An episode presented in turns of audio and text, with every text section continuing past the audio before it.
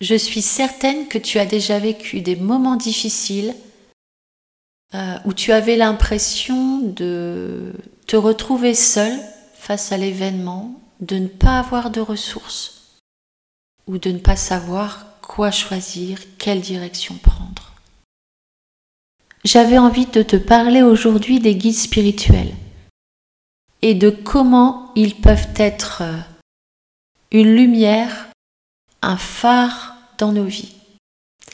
Donc je t'embarque dans cet épisode pour te parler de ces guides, de ce qu'ils signifient et de comment se mettre en reliance avec eux. Bienvenue dans cet épisode sur Oser l'âme, le podcast qui t'amène à te questionner sur ta vie, sur qui tu es profondément. J'espère par nos partages te réveiller et te révéler pour oser être et oser la vie. Mon nom est Betty Tutrice, je suis passionnée par l'être humain, la psychologie, la spiritualité et l'enseignement. Formatrice à l'IFPIA, j'enseigne la psychogénéalogie évolutive, la psychoénergétique. Je suis également autrice. J'espère te donner des clés qui te permettront d'ouvrir ton cœur pour laisser chanter ton âme. Chaque épisode est une invitation à l'introspection pour exprimer plus librement toutes les parts de ton être. Les guides spirituels, c'est une notion qui est présente dans toutes les traditions. Euh, dans les grandes traditions spirituelles comme euh, le judaïsme, euh, la tradition chrétienne, le bouddhisme, le chamanisme, voilà, et puis, puis d'autres, d'autres traditions. C'est une notion qui est extrêmement présente et qui nous met vraiment en relation avec notre vie et notre âme. Le but des guides spirituels, c'est de nous accompagner, de nous faire découvrir des parts de nous-mêmes, de nous enseigner et de nous amener de la guérison. Donc il y a différents guides spirituels, je ne vais pas te les détailler. Euh, voilà, je vais simplement en nommer quelques-uns. Tu as les anges. Alors le mot ange signifie messager. Tu as les archanges. Les archanges, c'est une, euh, ce sont des, anges supérieurs en fait. Hein. Donc il y a une hiérarchie. Donc les anges, les archanges, euh, chez les archanges tu as par exemple euh, Saint Michel, Saint Gabriel, donc voilà, ce sont des anges supérieurs. Les maîtres ascensionnés, ce sont des énergies, des êtres qui ont été incarnés. Donc en tant qu'être ascensionné, tu as par exemple Jésus-Christ, ou qu'on appelle aussi Sananda, tu as le Bouddha, Saint-Germain et plein d'autres. Tu as aussi d'autres énergies guides. Hein. Tu peux avoir comme guide spirituel une personne décédée de ta famille, par exemple.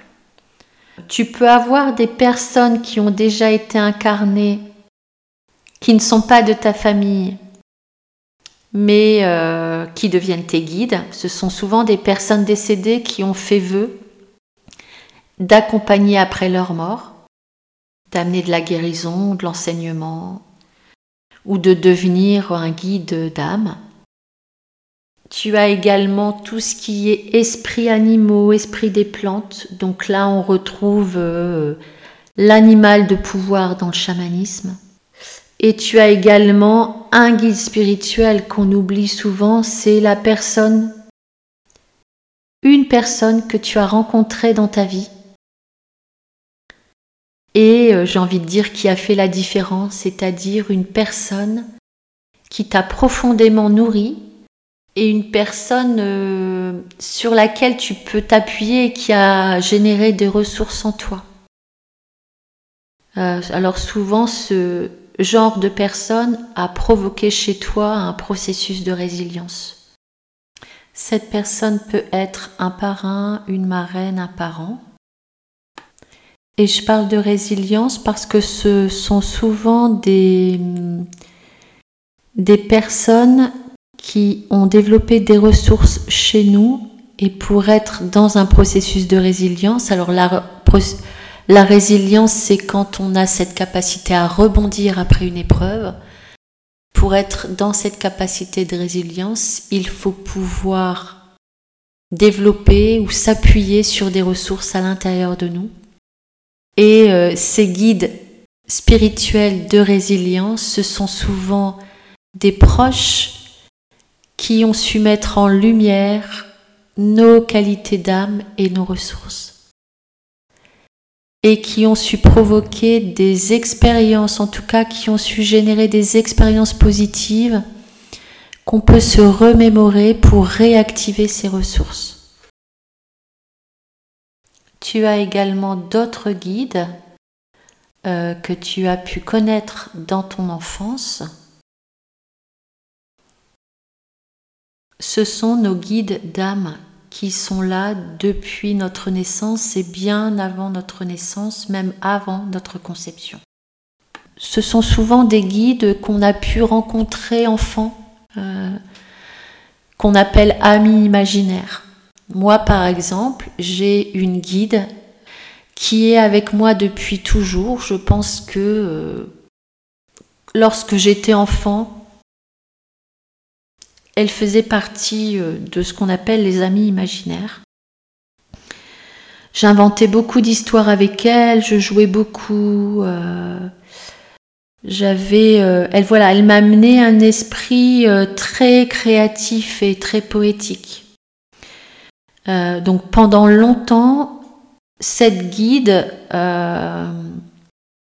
alors enfant, je pouvais l'apercevoir, hein, lui voilà donner une représentation. Et puis euh, ensuite, cette énergie, euh, j'en ai eu moins conscience. J'ai pas envie de dire qu'elle a disparu parce qu'en fait, ce sont des énergies qui ne disparaissent pas. C'est juste qu'on oublie leur présence. Mais c'est un peu lorsque c'est la même chose lorsque tu tu es chez toi ou dans ton appartement et dans ta maison et que tu oublies un peu les arbres qu'il y a autour c'est pas parce que tu ne les vois pas que tu n'en as plus conscience qu'ils n'existent plus. C'est pareil avec les guides spirituels. Tu peux avoir l'impression d'être coupé de tes guides, mais c'est simplement que tu n'en as plus conscience. Souvent, lorsqu'on est enfant, on a ses amis imaginaires, hein, qui sont nos guides spirituels, et puis on a besoin de grandir, on a besoin d'évoluer, alors on oublie un peu leur présence. Mais ils sont quand même toujours là avec nous. Donc, le guide, que j'ai moi depuis ma naissance, j'ai fini par la nommer la fille du temps du rêve. Mais ce n'est qu'une énergie, c'est-à-dire qu'à un moment donné, moi j'ai eu besoin de lui donner un nom et une représentation. Mais pendant très longtemps, lorsque je me connectais à mes guides et que je demandais un nom et une représentation, je l'entendais me dire tu n'en as pas besoin. Et effectivement, je pense qu'à un moment donné, j'aurais pu m'accrocher à cette représentation et me couper de mes perceptions. Donc parfois, quand tu n'as pas de représentation et quand tu, tu n'as pas de nom, c'est simplement parce que le risque, c'est de ne plus être en connexion avec les informations que tu reçois et surtout tes sensations, tes émotions. Donc, je reprends, tu as des guides qui sont là depuis ta naissance et bien avant ta naissance, bien avant ta conception et avec qui tu as passé un contrat d'âme. C'est-à-dire que ces guides sont là pour révéler une part de toi extrêmement importante, une part d'âme extrêmement importante. Tu as ensuite des guides qui sont là pour euh, t'aider dans ta mission sociale, c'est-à-dire euh, par exemple au travail. Donc peut-être que ce sera des guides euh, qui viennent enseigner, des guides pour la guérison. Voilà, je pense par exemple aux professeurs, aux enseignants. Moi, je suis persuadée qu'il y a à côté d'eux parfois des guides qui viennent inspirer l'enseignement, euh, je pense aux musiciens, aux artistes. Je suis persuadée qu'ils ont à côté d'eux un guide qui vient inspirer leur don d'artiste. Voilà, ça, peut être comme ça pour plein, plein, plein, plein de professions. Ce sont des guides d'inspiration. Il y a également les guides de guérison, c'est-à-dire ce sont des guides qui sont là pour venir guérir des parts de nous-mêmes. Des guides aussi qui viennent nous enseigner, nous amener un enseignement, une compréhension de la vie, du coup une ouverture sur notre âme. Quand on est enseigné, on s'ouvre, on s'ouvre sur ce qu'il y a de plus beau à l'intérieur de nous. Alors, comment se connecter à ces guides? La façon pour vraiment euh, prendre connaissance, euh, j'ai même envie de dire, euh, pour s'apprivoiser, se rencontrer. Moi, je pense qu'au début, quand on met l'intention de se relier à ces guides et de communiquer avec eux et de recevoir leur sagesse, ce qui est important, c'est de comprendre que c'est comme rencontrer quelqu'un pour la première fois. C'est-à-dire que la relation, elle se construit, il y a une forme d'apprivoisement et de faire connaissance et d'approfondir le lien d'amour. Donc, se connecter à ces guides, ça veut dire qu'il faut une pratique. Une pratique euh, pas forcément quotidienne, hein, mais en tout cas extrêmement régulière. Une pratique qu'on nomme en médiumnité se mettre dans la force avec l'intention d'accueillir le guide ou les guides. Donc se mettre dans la force, c'est prendre un temps pour soi, un temps d'assise, un temps dans lequel on va expanser notre énergie et notre lumière pour appeler le monde spirituel ou l'esprit de la nature et puis simplement accueillir ce qui vient, c'est-à-dire euh, des images, des mots, des émotions. Donc c'est s'ouvrir aussi à, à, notre monde intérieur. Et puis, c'est ressentir les qualités de ce guide. C'est-à-dire, est-ce que c'est un guide qui transmet euh, de l'amour, de la joie, des couleurs, enfin voilà. C'est vraiment s'ouvrir au monde des perceptions. On peut également utiliser les tambours chamaniques.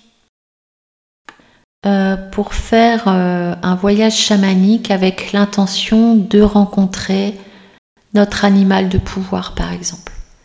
Alors l'animal de pouvoir a cette particularité dans le chamanisme que la rencontre se fait donc avec le, le chant du tambour, mais pour qu'un animal de pouvoir soit notre animal de pouvoir, il faut pour cela qu'on l'ait aperçu trois fois au moins. Donc ça peut être euh, lors d'un voyage chamanique. Ça peut être aussi par synchronicité, c'est-à-dire je fais un voyage chamanique, euh, je rencontre la guéparde, et eh bien peut-être que le lendemain, je vais ouvrir la télévision et que ce sera un reportage sur la guéparde. Ou peut-être que euh, en me baladant, je vais trouver un encart publicitaire ou quelqu'un qui va me parler de cet animal. Enfin voilà, c'est trouver, c'est rencontrer trois fois l'animal pour être euh, sûr que ce soit notre animal de pouvoir. Autre notion importante, on s'imagine que les guides spirituels sont à l'extérieur de nous. En fait, il y a une, une résonance très forte.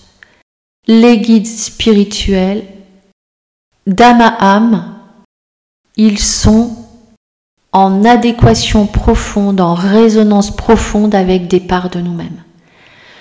Le guide spirituel, il est à l'intérieur de moi aussi. En fait, c'est comme si cette énergie venait réveiller des parties d'âme, des parties de soi. Quand je dis que les guides spirituels portent des qualités, des caractéristiques précises, je peux être profondément connecter à cette énergie parce que cette énergie, elle est à l'intérieur de moi et que je peux aussi la reconnaître. Je peux la ressentir, je peux la vivre. En fait, il y a une alliance qui se fait quand on se connecte au guide spirituel. C'est nous ensemble. Euh, il y a vraiment cette notion de ne plus être seul en fait. C'est de faire vibrer son âme, de faire vibrer des parties de soi qui, sont les plus lumineuses. je reviens un petit peu à ma guide, hein, euh, la fille du temps du rêve. Les, premières relations que j'ai eues avec elle, c'était... Euh, alors c'est une aborigène australienne, hein, c'est comme ça que je l'aperçois. Les toutes premières euh, relations que j'ai eues avec elle, elle me montrait des paysages des ciels étoilés, une terre ocre.